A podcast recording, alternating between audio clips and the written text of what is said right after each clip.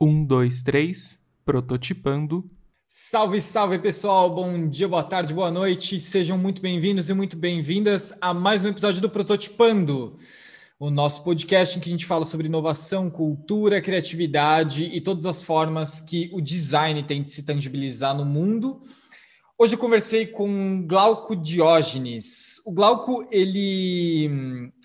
A, a fala dele nesse episódio ele é uma fala super importante da gente estar antenado é, no momento que a gente está, no século 21, né? Falando aqui, 14 de abril de 2021. O Glauco, ele é sócio na GDS, Glauco Diógenes Studio. É, ele é designer gráfico, ilustrador, ele também tem um canal no YouTube chamado É Quarta-feira, né, o maior sobre design esportivo na, no YouTube, na plataforma. O Glauco, ele, ele trata, ele olha o design com uma sensibilidade aplicada ao esporte que, para aquelas pessoas que estão atentas, vão conseguir ver esse olhar conseguindo ser interpretado em outras formas, da, em outros mercados, em outros modelos.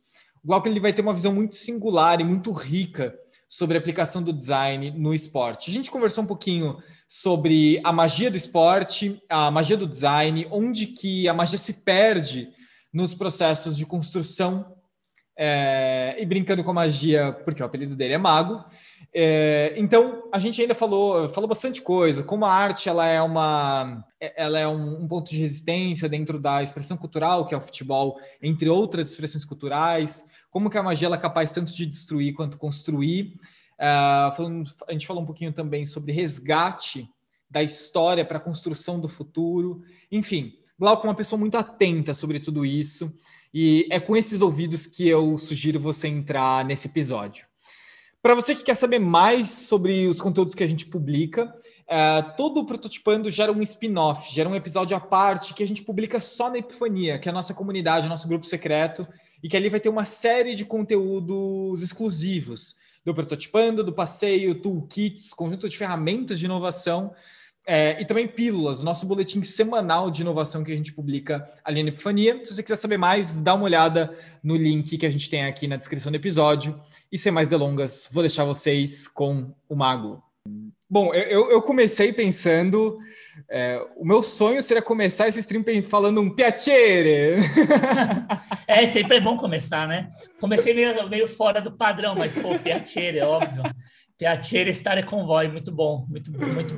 E, aliás, puta, pegou essa coisa, cara. Começou muito despretensiosamente, aliás, essa coisa do piacere, desse italianês tosco veio muito de piada interna, né?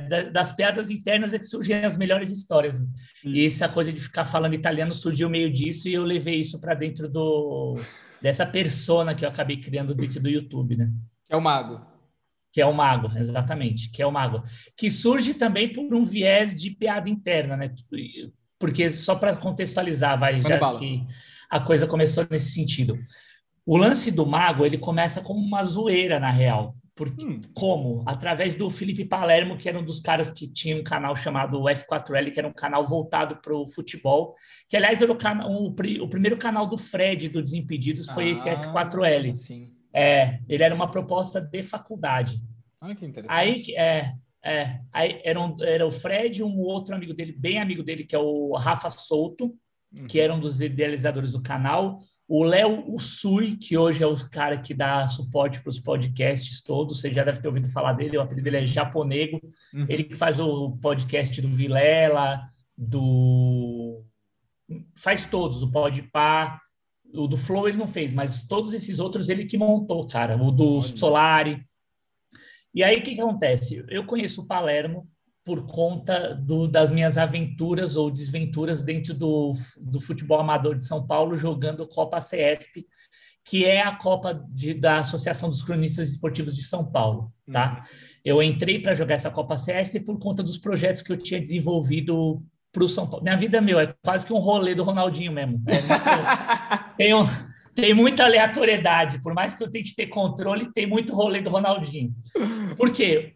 Como é que eu entro na CESP? Eu conheço muitos jornalistas que são famosos, que, enfim, que são reconhecidos dentro da área do, do esporte por ter trabalhado na Editora Abril, tá? Uhum.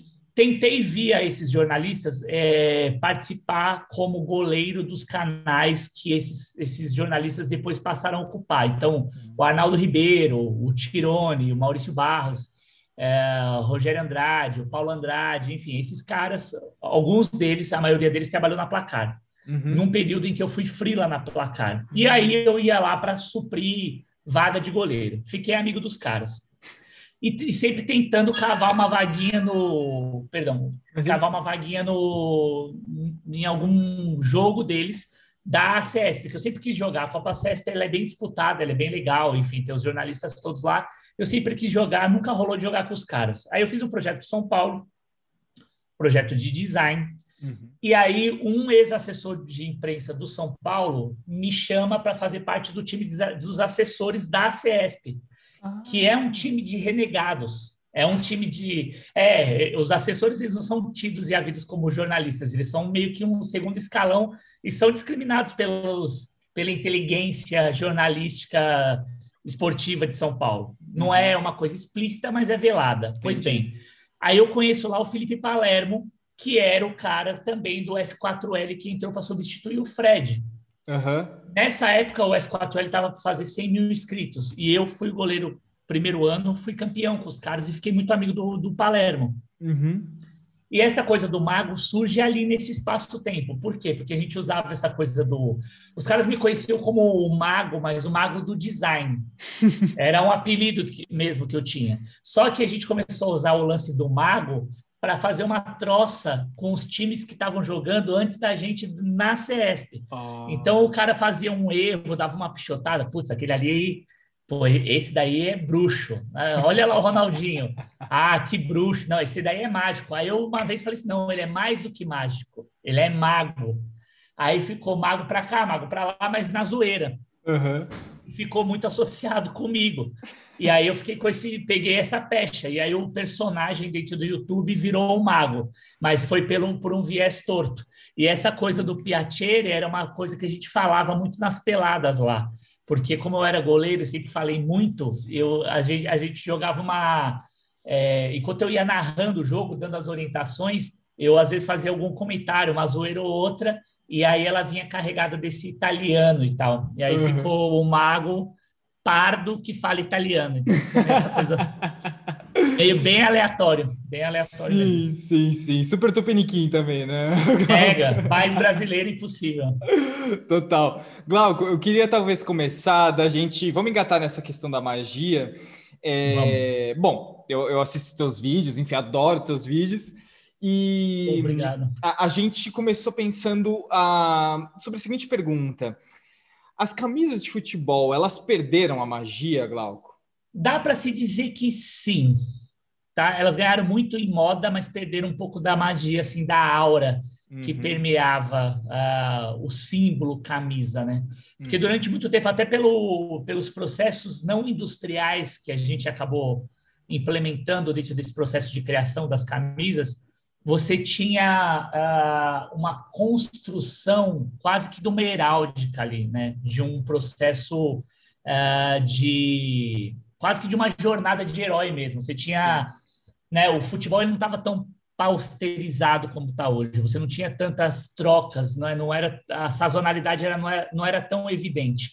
Uhum. Então, como você não tinha uma, um excesso de entrega, você tinha mais valor, né? Você tinha mais demanda por aquilo e o jogo ele tinha uma poética, um, um viés mais artístico que a camisa é, acabava ficando associada, né? De uma maneira idiosincrática, vamos dizer assim. Você não tinha como dissociar a camisa, né? O pano, se a gente for reduzir para a matéria, mas do ponto de vista simbólico, o que, que a camisa acabou representando para algumas seleções, né? Para alguns momentos do esporte.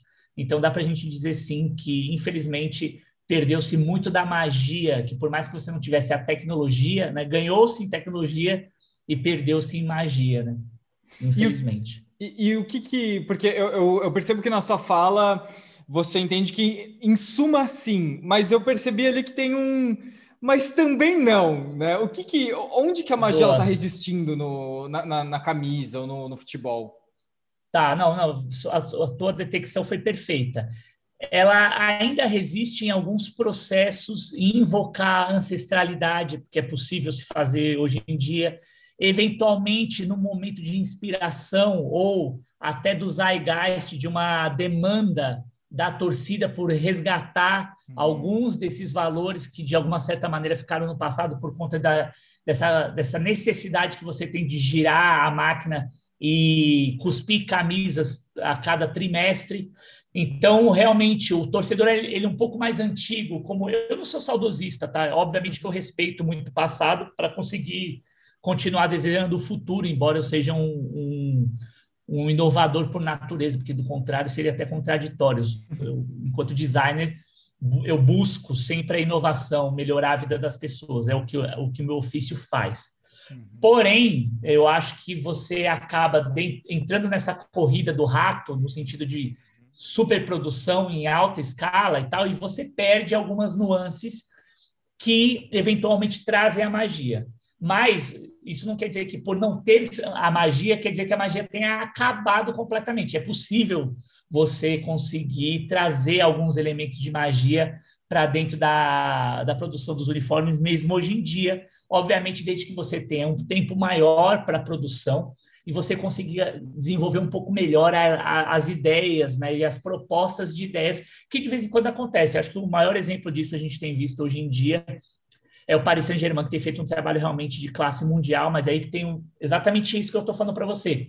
Uma base de estudo de Harvard para a construção do branding Paris Saint-Germain, e aí essa associação direta cultural com a questão do basquetebol americano, que entra exatamente como uma fonte de referência hoje estética, comportamental e que, e que serve de ponto referencial mesmo para o futebol se apropriar de alguns elementos culturais para conseguir dialogar, é, especialmente com, com a galera mais jovem. Né? Isso, é, isso é muito claro para mim. Então, tem sim. Não acabou, é possível ter, mas para você fazer magia, você precisa de um caldeirão, você precisa dos elementos, precisa de uma maturação, né? Como um bom uísque, como um bom vinho, eles têm um pouco de elementos ali que você tem de magia, então a qualidade demanda tempo, não tem jeito, isso daí é inevitável, né? É parte do processo.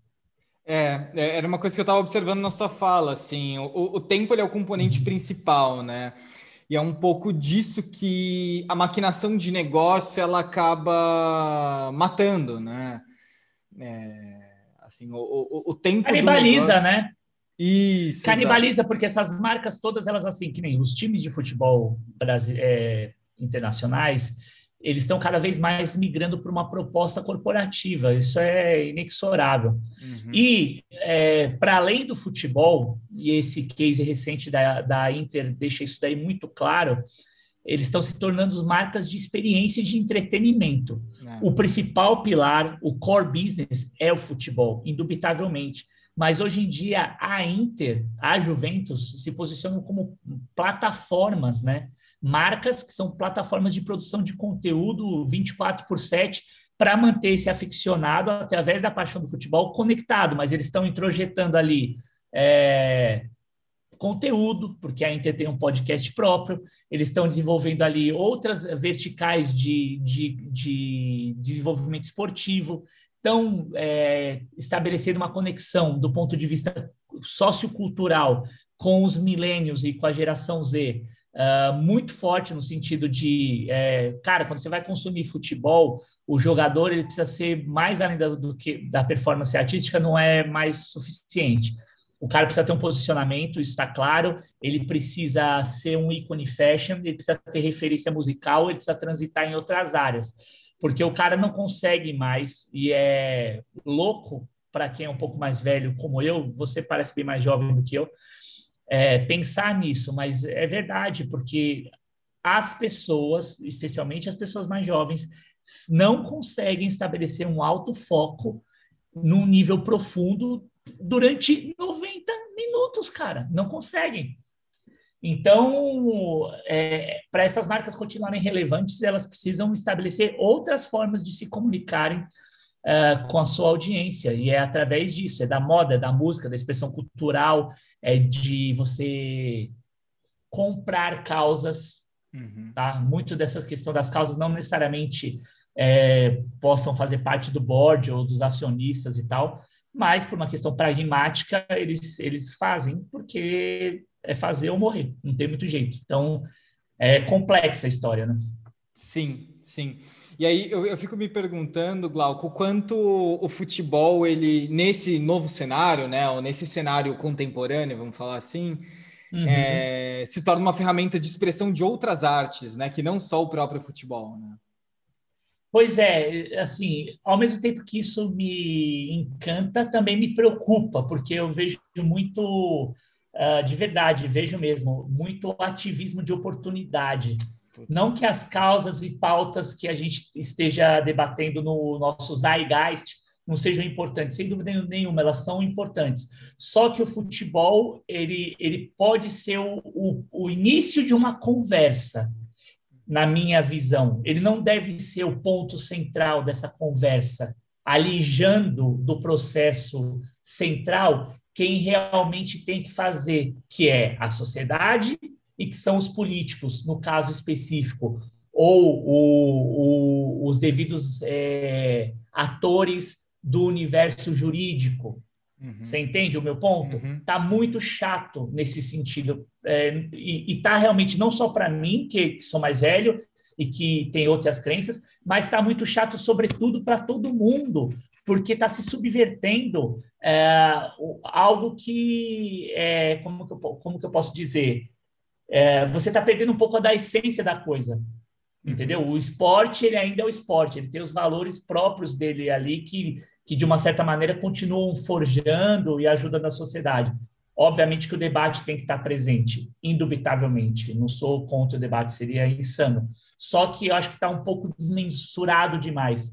Está muito foco para uma atividade fim que, beleza, é muito importante para o contexto sociocultural brasileiro, mas que ela não é a essência das coisas e está tirando do foco de quem deveria estar tá ali realmente sofrendo as devidas cobranças. Minha visão como um, um leitor desse nosso tempo, vamos dizer assim, enquanto um criativo, alguém que se propõe a debater questões que sejam importantes para o esporte, para o design. Interessantíssima a sua visão, Glauco. Eu, é, eu concordo totalmente. Eu, eu, queria que você desse um exemplo para a gente aterrizar essas figuras. Assim, onde que você viu que isso não foi bem aplicado? Cara, assim, é meio polêmico uh, o que eu vou dizer, mas assim, eu, eu vejo que existe uma associação com alguns movimentos muito extremados, no sentido de você uh, como é que fala? Trazer essas pautas à baila e às vezes subverter a importância dessas pautas, uh, porque você tem interesses que não são não necessariamente legítimos, tá? Sim. Eu às sim. vezes consigo ter essa leitura e isso me incomoda profundamente porque eu vejo ali uma manipulação, tá? Sim. Seja o que aconteceu eventualmente é, no Black Lives Matter recentemente, que você teve um o encampar é, dos jogadores em relação a uma situação que aconteceu recentemente na, na UEFA Champions League, mas eu vejo também que está todo muito tá todo mundo muito afoito para ser o novo Martin Luther King, o novo Malcolm X, você entendeu? A nova James Joplin, se for levar para o lance da música. Cara, esses caras são o que são, foram o que foram e ok, deixaram o legado deles. Dá uma segurada, calma, vamos dar o peso necessário para as coisas que têm o peso que tem que ter o peso. Eu acho que está se criando muito assim, está se jogando muita bolinha de gude do alto da montanha para ver se vira bola de neve. Sim. E calma, porque as coisas elas precisam acontecer dentro de um contexto meio que, é, como que eu posso dizer de uma maneira adequada, é, mais orientado. Uhum. Já basta as coisas que já acontecem de ruim, como foi o caso do Floyd, eventualmente, se a gente for entrar nessa seara. Uhum. Sabe? Eu vejo também muita oportunidade no sentido dos influenciadores, muita gente oportunista querendo ganhar dinheiro por conta de situações que acontecem com o terceiro, vai lá no Twitter e consegue ganhar nem que seja um par de tênis porque está apontando o dedo e cancelando um cara que falou uma bobagem num comentário de jogo. Então tá, tá tudo muito assim, está um pouco menos difuso e eu acho que a gente está conseguindo encontrar algumas personagens dentro desse contexto que estão falando: opa, peraí, calma, põe a bola no chão, vamos respirar, não é matando todo mundo. Se a gente partir dessa premissa, a gente vai ter que pegar e entrar todo mundo em caravela e ir lá para Portugal, para Holanda, para Espanha Sim. e começar a arrancar os ouros que estão lá nas igrejas e dentro dos museus e arrastar para cá de volta. Não Sim. acho que seja por aí. Então, se a gente ficar adotando essa premissa, vejo muito isso. Vejo Boa. muito isso acontecendo no futebol. De novo, tem que ter temos que debater, temos que melhorar, temos que evoluir, temos que avançar. Só que vejo que tem que ter método e tem que ser de uma maneira correta. Fa é, fazer pelo fazer, a, a, mim, não é uma ideia que eu compro de uma forma muito. não desce, não, não desce redondo, sabe Sim. assim? Eu não vou, eu não vou comprar esse bilhete único aí é, com. Como é que chama? A, quando a gente pega o metrô, perdi o fio da meada, com as com as com a baldeação? É, com as baldeações, exatamente. Eu não vou pegar esse bilhete único aí com as baldeações aí sem, sem rumo, sabe? Sem destino. Sim. Dá uma segurada que eu que eu, eu pelo menos sei onde eu estou indo. Demorei muito para isso, mas acredito saber onde eu estou indo. Ou pelo menos tenho uma noção um pouco mais clara da onde eu estou indo, onde eu quero chegar. É, eu, eu, acho que a gente, como designer, né, Glauco, a gente tem o privilégio de dialogar nessa chave de, peraí, vamos entender qual é a intenção, não vamos fazer as coisas só porque as coisas existem, coisa que está muito, tá muito fácil da gente entrar nessa lógica do fazer só pelo fazer, né? Matou a pau, Pedro. É, acho que é, uma das, tem uma frase que eu uso nas minhas apresentações. Não sei, desculpa, você completou? Você ia Não, manda bala, manda bala. Não, mas só pegando esse seu gancho que eu achei que foi muito feliz, é, é, achei não, tenho certeza que foi muito feliz, é o seguinte, eu tenho umas frases que eu uso nas minhas apresentações quando eu vou vender algum projeto, né? eu gosto muito de fazer essas apresentações para conceituar, contextualizar e comercializar projetos. Sempre falei uhum. que ninguém pode vender um projeto melhor do que eu mesmo. Então, também sempre me, me engendrei por, por conta, por dentro desse ambiente da venda. E uma das coisas assim que, que você falou muito bem e que é a essência do trabalho do designer, ele é um trabalho intelectual. E esse acho que é o grande problema que os designers não não conseguem mercantilizar esse trabalho intelectual. Tem uma frase de um designer famoso, eu não lembro exatamente quem é, não sei se é o Paul Rand, mas eu tenho isso anotado, é é, good, design, good design is a thought job. É um trabalho do pensamento, é um trabalho do, é um trabalho do intelecto. Então, é, qual que é a busca que a gente faz? A gente organiza, sistematiza cores, formas, né? Uhum. E tipografia também, de uma maneira a organizar a, a, uma, alguma informação, algum símbolo e dar sentido a isso. Sim. E a gente acaba meio que se perdendo. Eu vejo que se perdeu muito disso aí. Isso aí desde a época que eu estudava, tá? Que era muita obsessão pela técnica, ou por um estilo, ou por desenvolver alguma coisa, mas quando você volta na essência da história, e é isso que eu sempre busquei também muito, para que que eu estou fazendo isso? Por que que eu faço isso? E para quem que eu faço isso? E você revisitar faz tão mais sentido e aí é exatamente nessa seara que você acaba ficando um pouco chato, mas eu quero ser esse cara chato. Sim. Eu não vou ficar comprando bolacha uh, ou biscoito, enfim, dependendo da região que você está, é, por um preço de camarão, entendeu? Não dá. É. Então, assim, o nosso trabalho ele é sobre conceituar coisas, contextualizar e, e de concatenar pensamento. Então, por mais que eu não tenha técnica ou seja um pseudo leigo, eu, eu chego para conversar com um advogado, cara. Beleza, então vamos falar dentro do universo do conceito aqui, me explica isso aqui. Uhum. E aí vou dialogar com o cara. Eu posso não ser um especialista da área, e nem tenho a pretensão de ser, eu sou um curioso, gosto e tal. Mas é exatamente isso, entendeu? É você, nada é por acaso. Não fazer nada por acaso, não colocar nada. Porque aí realmente, se você consegue isso faz muita diferença, principalmente quando você está sentando com executivo, sabe? Com um homem de negócio ferrado, que eu já tive a oportunidade de fazer. É outro rolê, cara. Aí o cara te respeita. Fala assim, ó, esse cara aqui sabe do que, que ele está falando.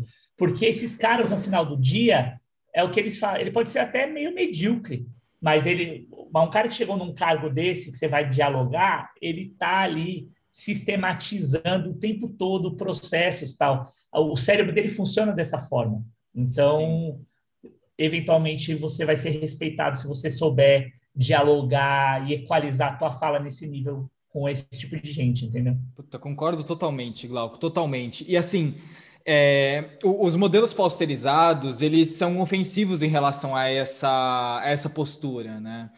Porque a partir do momento que eu quero, até o Léo ele comentou aqui no, no chat da Twitch, é, a partir do momento que a gente entende que o template é o caminho, né? E quanto mais a gente fizer a partir do templateado, né? Ele falou sobre o template de camisa de futebol. Uhum.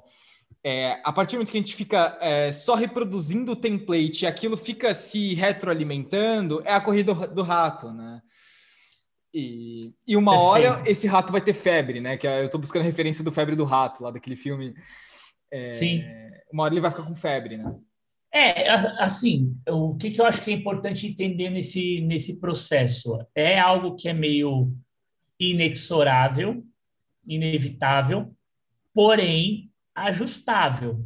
Eu, é, você não pode virar refém da tecnologia e daquilo que foi criado para facilitar o teu processo.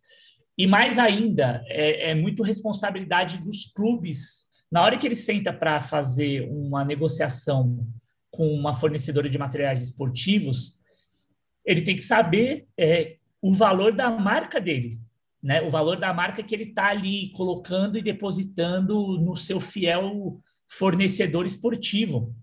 Uhum. E cobrar desse cara resultados, entendeu? Porque aí é muito cômodo.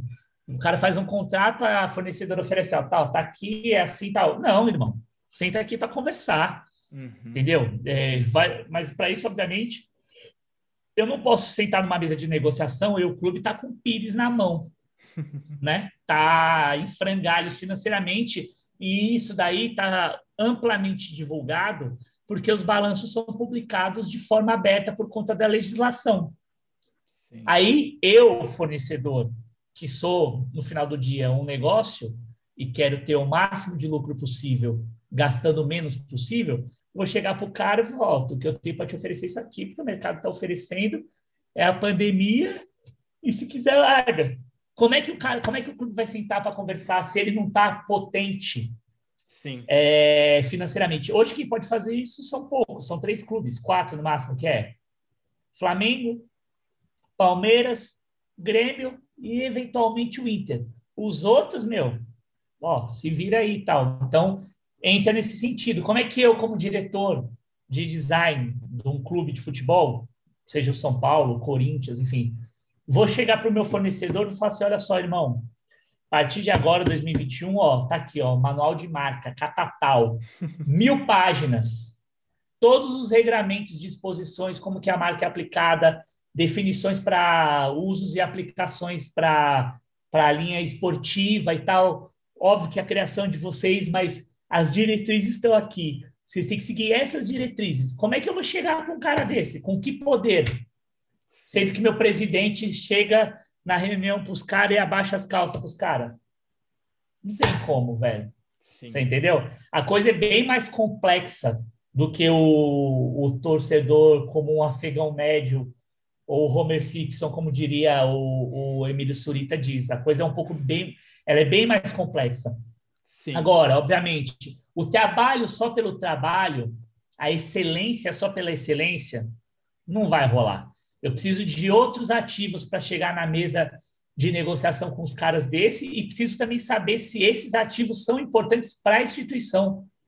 Se a instituição realmente quer que eu, enquanto um agente da instituição com poder limitado dentro da minha área, tenho como chegar num cara desse daqui e falar para ele: eu quero que você faça assim, velho. Você vai fazer assim, senão eu vou derreter o teu filme para torcida.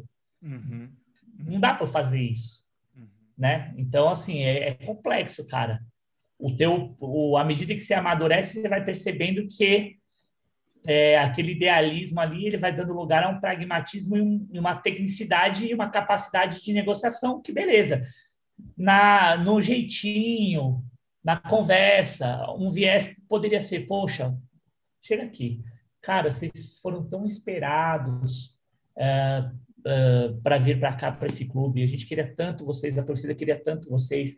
E, poxa, todas as coleções que vocês fazem são uma porcaria. Vocês conseguem acertar um, um elemento, erram em três.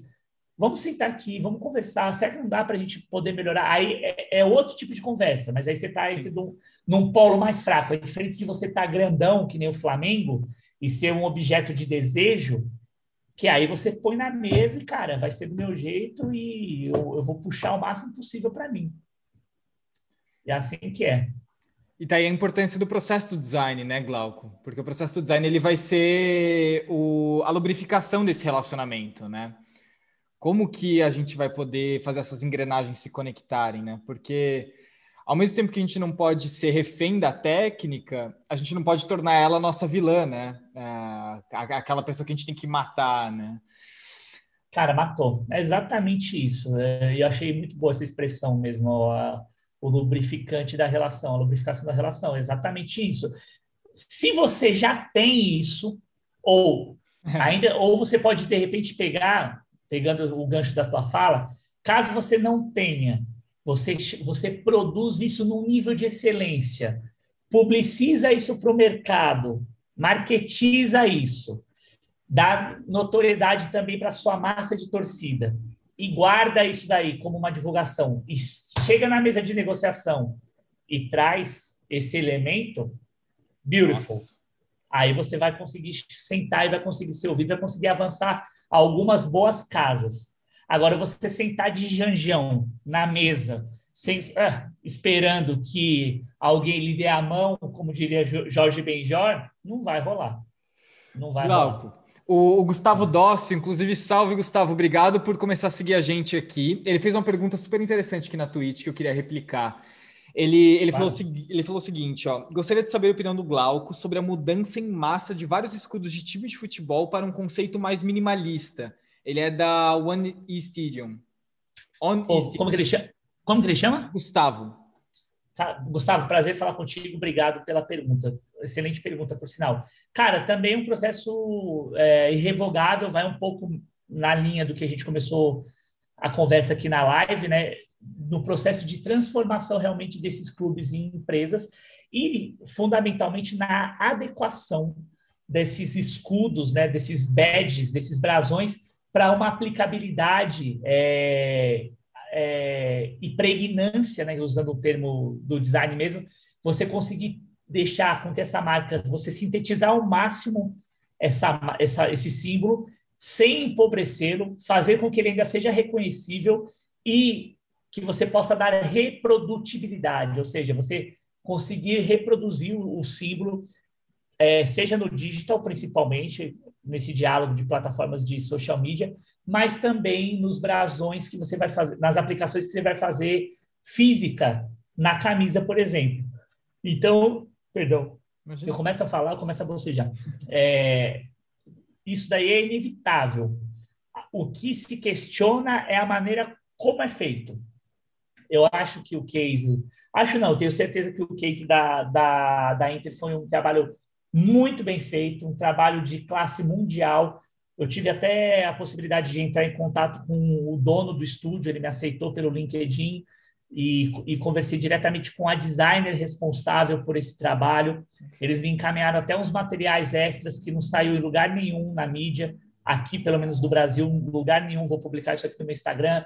Tem refs, tem vários estudos que eles usaram para chegar no símbolo, muito interessante. Me mandou um material também bem, bem completinho para poder fazer post com as informações de cada processo, desde quando a Inter pediu para fazer esse trabalho. Uau. É importante lembrar que você está falando de é, um clube italiano dentro da Itália, que é reconhecida internacionalmente como um, um, é, além da gastronomia, né, do futebol, o design é um elemento cultural muito importante. Design de produto, né, o design gráfico italiano eu acho ruim, eu não acho um design bom. Então, talvez até por isso, dentro desse processo de branding, eles tenham recorrido a, a um vizinho que tem mais domínio de um processo mais racional e mais clean que talvez até um estúdio italiano não fosse capaz de fazer. Então você vê a acuidade, né, o desapego e o pragmatismo que existe dentro do processo, que isso daí me chamou muita atenção, respondendo a, a, pergunta do nosso querido Gustavo, né? Gustavo, o nome Gustavo, dele. isso. Então, é, foi bem essa, essa parte eu achei que foi ali que matou a pau, que é o que a gente falou também um pouco do, no começo da nossa conversa. É, você voltar à essência. Então, assim, o cara que fez a demanda do briefing, ele tinha muito conhecimento do, do, do lugar que ele estava, da cultura que ele estava. E ele queria um olhar desapegado e um olhar desprendido daquela cultura, um olhar mais cosmopolita, que talvez mesmo um bom estúdio, que obviamente existe, dentro do, da Itália de branding, não fosse capaz de fazer, porque está dentro da cultura e porque está sendo alimentado por esses símbolos desde que nasceu. Olha que louco isso. Uhum. Isso é muito louco desse processo. Isso é muito louco. Né? Então, acho, isso é muito louco. Então, talvez isso aqui é uma dedução, Sim. tá? Pelo tipo de escolha, pelo tipo de premissa que existe dentro do design alemão, né? Por, pelo tipo de processo, né? O extremo racionalismo, né? Até ele era um design é, visto meio de scale, ele não é um design para nós. Para mim, eu adoro. É a melhor maneira de você fazer design. Mas dentro do que é o, a cultura nossa aqui, a cultura latina, e que tem muito dentro do, do, dos países é, é, da Espanha, da própria Itália, Portugal, tem um pouco dessa, dessa península ibérica para baixo, né, que é ali Portugal e Espanha, Itália tem um pouquinho, você talvez não conseguisse ter esse poder de síntese por conta do Renascimento, essa coisa do Barroco, muita, né, é, essa coisa dessa não ligação com a Bauhaus, embora você tenha, repito, isso dentro do design de produto na Itália muito bem feito, mas é, se você for ver, mesmo os catálogos, brochuras de uns puta lugar de design italiano, Sim. às vezes o catálogo não tem aquela mesma acuidade, ele é bem feito, ele tal, mas ele não tem aquela aquele sabor a mais de um de um trabalho voltado especificamente para o design visual que você tem na Escandinávia, por exemplo, que para mim são os melhores. Sim. Glauco, eu tô, eu tô bem interessado em te ouvir sobre essa cena no Brasil. Porque, enfim, em termos culturais, né? Aqui é o caldeirão do bruxo, né? Aqui é o caldeirão, ele tá pegando fogo a todo momento, sai coisa nova, entra novo elemento. A gente, nesse sentido, assim, na minha visão, em termos culturais, assim, é dificilmente você vai encontrar algum outro lugar no mundo que tenha esse magnetismo. Né? Sem dúvida. É, a, a, a, pergunta são várias aqui, mas assim, o, o, o design brasileiro, é, o design no futebol brasileiro, ele está nesse nível do que a gente está conversando aqui a nível global? Se não, o que, que, você vê que falta, ou por que, que ele ainda não está? Ou se ele está acima desse nível, o que, que faz ele ter uma distância?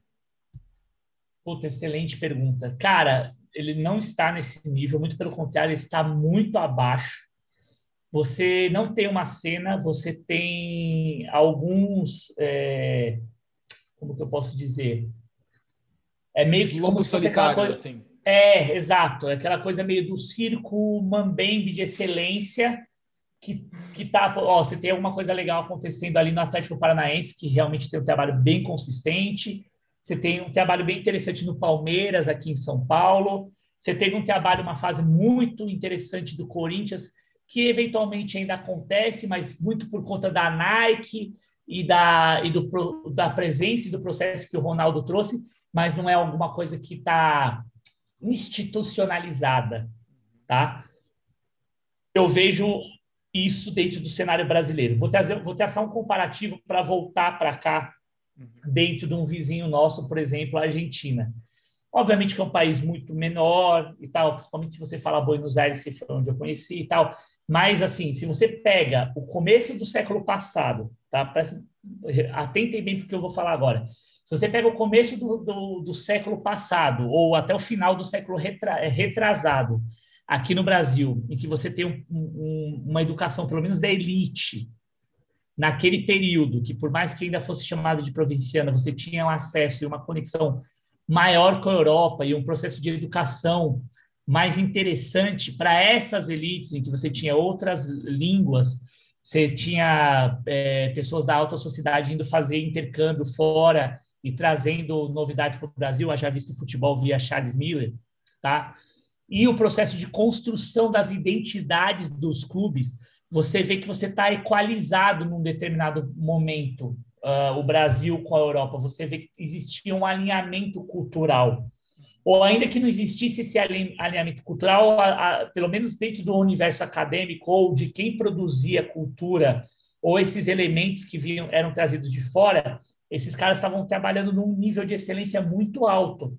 Porque se você comparar os escudos dos principais clubes da Série A do Brasil, do Brasil mesmo alguns clubes que não estão eventualmente nesse centro, eixo Rio-São Paulo, ou dentro da Série A do Campeonato Brasileiro, pega esses símbolos ancestrais. A época que eles foram concebidos, eles são símbolos belíssimos e que não deixam nada a desejar, nada a desejar para times europeus, por exemplo, que a gente vê hoje. Porém, você tem, em algum determinado momento, principalmente nas últimas duas décadas ali, um cara, um distanciamento abissal e é, uma falta de cuidado e acuidade com essa parte da imagem que fica muito ainda atrelada e presa ao guarda-chuva de um marketing ou de uma visão de marketing que, por mais que esteja melhorando, há profissionais hoje muito qualificados, principalmente em social marketing nos clubes, você não tem braço suficiente ainda para você cuidar especificamente dessa parte desse branding com o cuidado que é necessário e com o cuidado que é feito majoritariamente, não são todos, mas em grande parte dos times europeus. Então, por conta disso, você tem uma disparidade absurda, coisa que, por exemplo, na Argentina já é menor, porque você já tem uma cultura. Óbvio que o país já é menor, mas você já tem uma cena estabelecida, principalmente quando você vai para Buenos Aires e vê os principais times de lá da cidade, especialmente Boca e River, mas tem os outros times grandes de lá o nível de cuidado e nível de acuidade que se tem para o branding, para as marcas desses clubes, você consegue atestar e aferir isso fazendo a visita aos museus e aos tours dos estádios e comparando com os tours que a gente tem aqui. Então, você tem uma consistência simbólica e tal. E outra, a própria cidade, ela já tem uma visão gráfica, uma, uma visão da importância do design. Isso já está introjetado na cultura de Buenos Aires. Por mais que você tenha as favelas, os subúrbios e tudo mais, mas mesmo La Boca, que acabou virando um ponto turístico, a rocinha dos caras lá, cara, você tem um museu ali de arte moderna, que a última vez que eu fui, acho que foi em 2012, estava tendo uma exposição do Ron Mueck, lá dentro do museu. Na Boca, museu, agora não lembro exatamente qual é o museu Pica lá, de arte moderna, que parecia um barco, porque está de frente ali para as docas, ali da onde fica La Boca, que conhece Buenos Aires. Então, a gente teve esse gap mesmo, essa distância, esse abismo que aconteceu muito por conta do, das tecnologias que foram surgindo, também por conta desse pensamento mais sistêmico e mais é, voltado para o corporativo que os clubes europeus estão vivendo. Então, o cara vem com uma visão corporativa, cara, é um bilionário, é um grupo bilionário, eles vão setar ali, vão montar o circo deles, você vai ter o departamento de branding, departamento de marca, marketing e tal, departamento de comunicação institucional, departamento de branding é pica, porque os caras sabem que o negócio dá retorno, uhum. que vai cuidar de licenciamento, que vai fazer um trabalho. Então, assim, não tem conversa. A marca fornecedora chega lá para produzir um material, irmão, eles já nem discutem, eles já estão conversando no nível de excelência ali, que é um nível de excelência de 100 anos. Entendeu? Sim. Que é tipo assim, o cara que tem a, a alfaiataria que vai fornecer para Adidas ou para Nike ou para quem quer que seja Umbro, Puma, enfim, para quem quer que seja de determinado país, porque eles têm esses fornecedores lá, é o cara ali que cuida da, da, do negócio da família que foi passado de geração em geração. Ele também tem um nome a zelar, então ele não vai entregar para você o bad podre. Eventualmente vai acontecer porque é um processo fabril, mas você vai ter o em um milhão você vai ter uma peça ruim. E outra, vai ter um controle de qualidade mais acurado, porque isso daí já, já faz parte é, do modo de produzir dos caras. Já está no DNA. Não é essa coisa aqui que a gente vai fazer, opa, vou pegar aqui, vou falar com trocar ideia com a ferroviária, ó, vou foder a ferroviária ano que vem, vou fazer ela ser rebaixada, porque o juiz vai roubar para mim, mas, pô, esse ano, ferroviária, faz para mim aí o hotel. Não tem essa, você entendeu? Não tem essa. Sim. É outra, é outro tipo de conversa. O cara tem reputação. Caiu também muito? Caiu. Tem muito de processo de massificação? Tem. Mas ainda assim incomparável. Os caras estão léguas de distância daqui. Léguas. E não é que a gente não tenha condição de fazer. Temos parque fabril para fazer, temos tecnologia para fazer, temos gente querendo fazer, mas não são as pessoas que estão dentro do jogo. Então, cara, tem isso tudo também, né? Em não estando no jogo, em não tendo voz ativa, em não podendo se posicionar, em não podendo reagir, em não podendo fazer uma série de coisas, a gente vai continuar vendo uma série de merdas, com perdão do meu francês, acontecendo dentro dessa seara. E aí o torcedor fica só reclamando no Twitter, ah, que merda, por que, que não faz isso, por que, que não faz aquilo? Não faz porque não quer. Tecnologia para fazer tem. Recursos humanos para fazer também. Entendeu? Precisa querer. Precisa querer. É simples assim.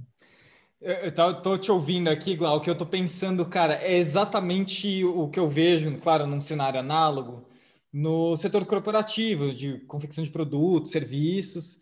É, quando a gente fala com alguns clientes da gringa, é, nível Irlanda, Austrália, Inglaterra, Estados Unidos, Canadá, cara, a conversa é no outro nível, assim, é, e eu acho que você usou uma palavra muito boa, o nível de excelência, assim, é, é, lá em cima. Então a gente não vai discutir se a gente vai ser bom ou não.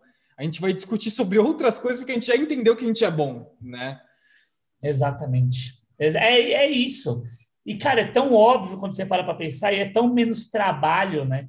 Óbvio, dá trabalho até você chegar nesse ponto, mas depois você vai só lapidando, você entendeu? Vai cuidando. É para além do dinheiro pelo dinheiro, Sim. obviamente todo mundo gosta de dinheiro, todo mundo precisa de dinheiro, eu gosto de dinheiro, preciso de dinheiro. Claro.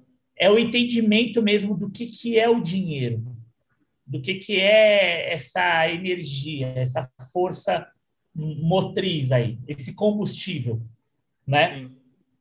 Então, para eu poder merecer esse combustível, o cara já está introjetado nele que o valor que ele está cobrando por aquele tempo, por aquela energia, por esse recurso está, escasso, tempo versus energia versus conhecimento, ele vai ceder isso daí em troca de uma outra unidade.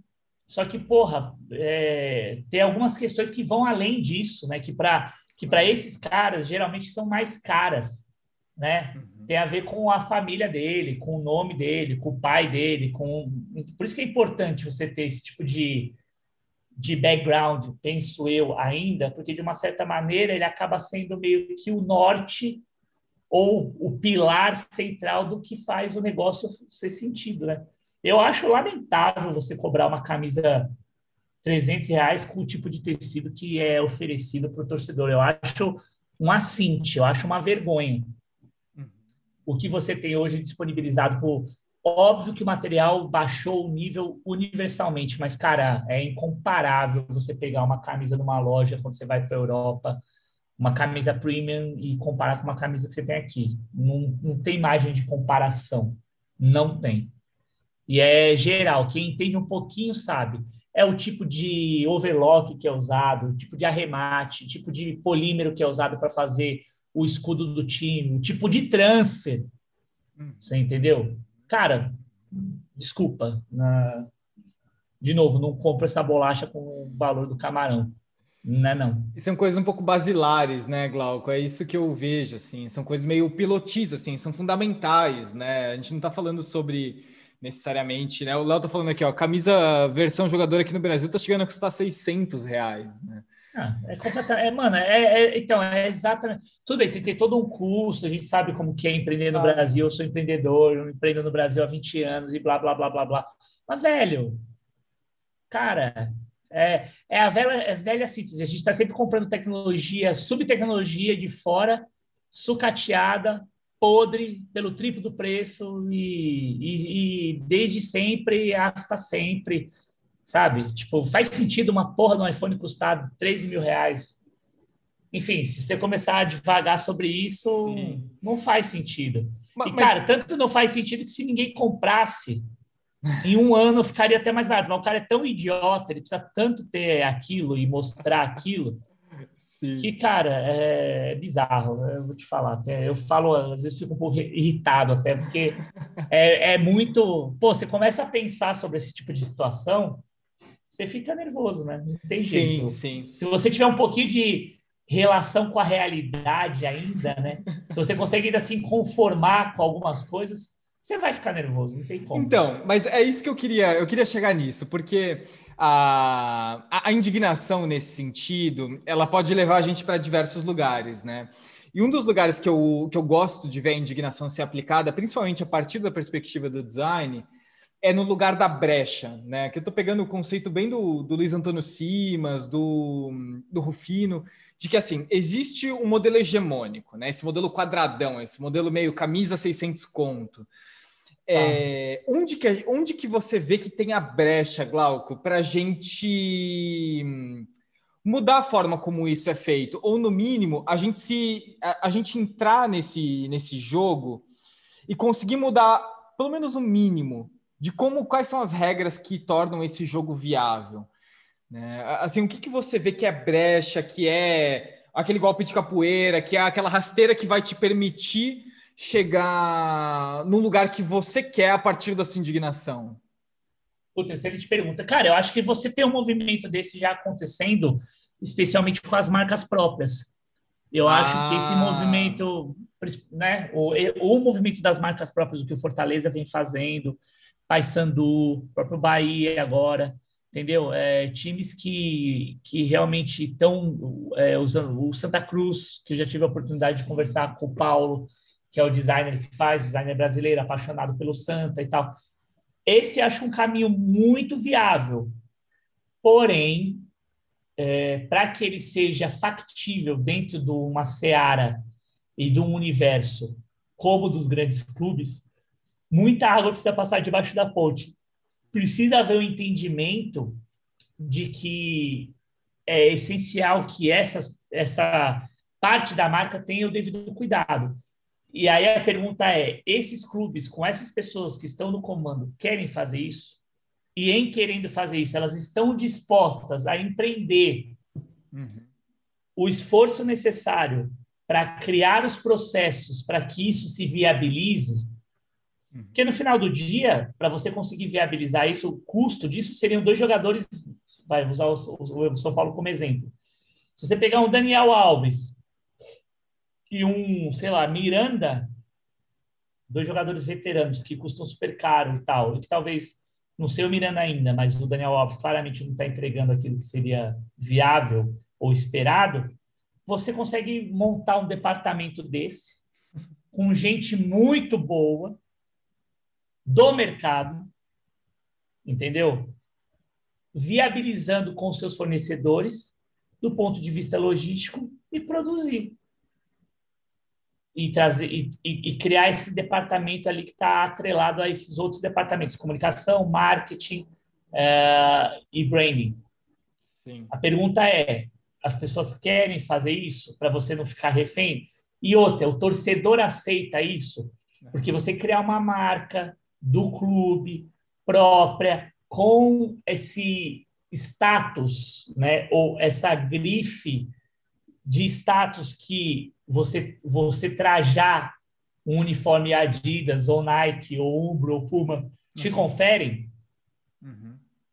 você tem um processo de construção aí. Então, a torcida vai encampar, ela não vai ficar olhando assim meio com aquele olhar, porque por mais que o cara é pobre, ó que louco, né? Olha a pira. O cara é pobre, ele não tem dinheiro para comprar a camisa que cobram dele 600 pau. Aí você tem uma alternativa de ter uma marca própria. Ah, mas marca própria é tosco, fica parecendo camisa de várzea. Ué, mas a Nike já teve jeito de cara de várzea lá atrás, velho. Você pega os Nike lá atrás, são horrorosos. Entendeu? Você Sim. pega o design daquela época e compara com o que é o design de hoje, com a evolução do Zeitgeist, é incomparável.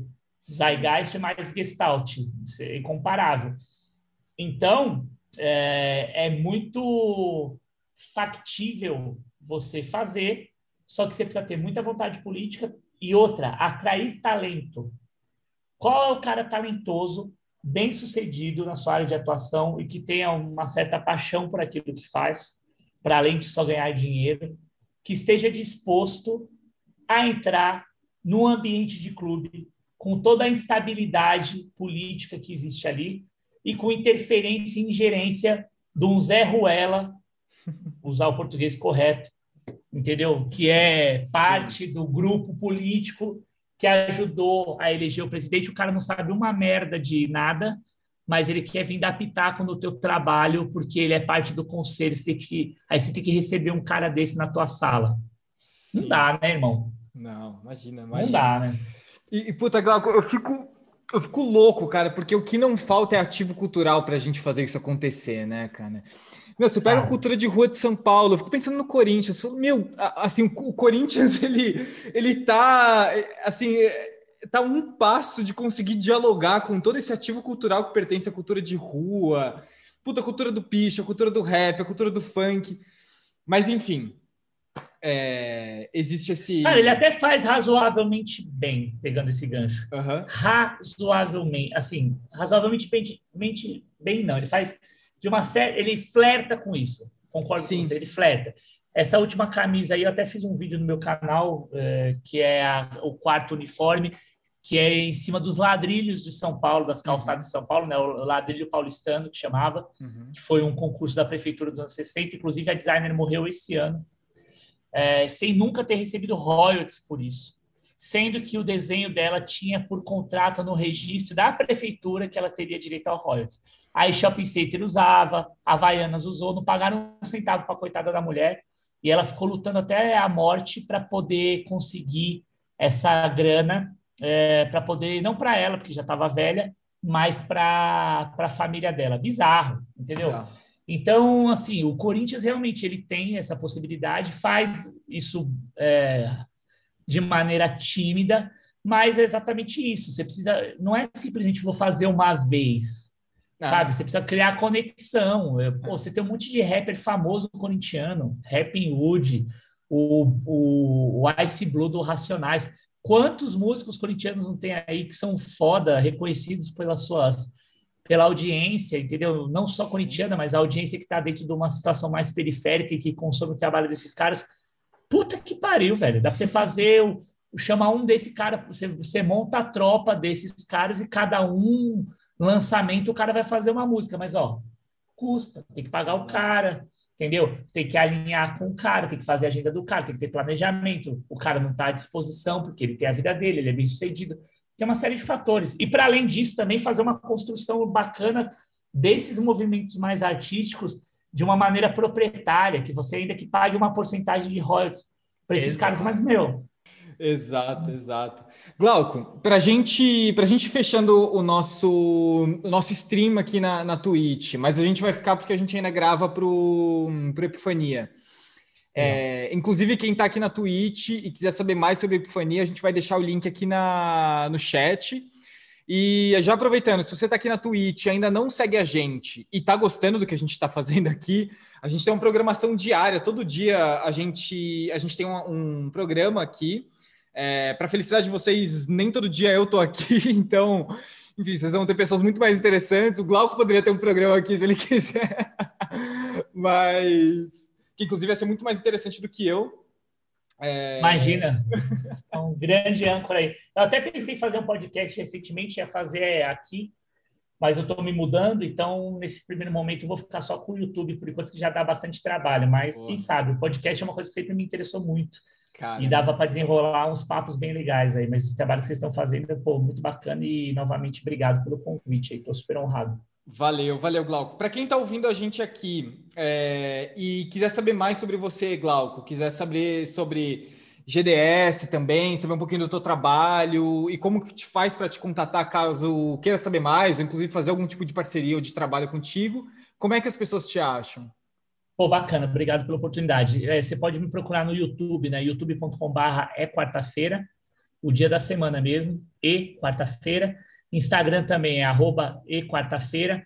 Fora isso, eu tenho meu trabalho realmente que é o que me sustenta, que é o trabalho de design na GDS, que é o meu estúdio, né? O Glauco Diógenes Estúdio, que é um, é um estúdio de design multidisciplinar, em que a gente tem como proposta realmente trazer um trabalho que ele tem uma, uma pegada um pouco mais bespoke, né? mais dessa coisa de alfaiataria, de pegar o cliente pela mão e fazer uma condução de processo de trabalho, desde eventualmente o naming, branding, planning, é, é, fazer customização de ambientes, a parte de environmental design é algo que a gente faz muito e que tem muita recorrência, né? E a gente foi bem, bem pioneiro nesse, nesse sentido uh, aqui no, no Brasil e até no mundo. A gente faz isso quase, vai para 16 anos já. Então, é, basicamente é isso. Dá para dar uma gulgada também, Glauco Diógenes, você fatalmente vai, vai achar, tem muito registro ali. Tenho alimentado menos porque estou cuidando da, do YouTube, mas basicamente são esses canais que vocês vão conseguir nos encontrar.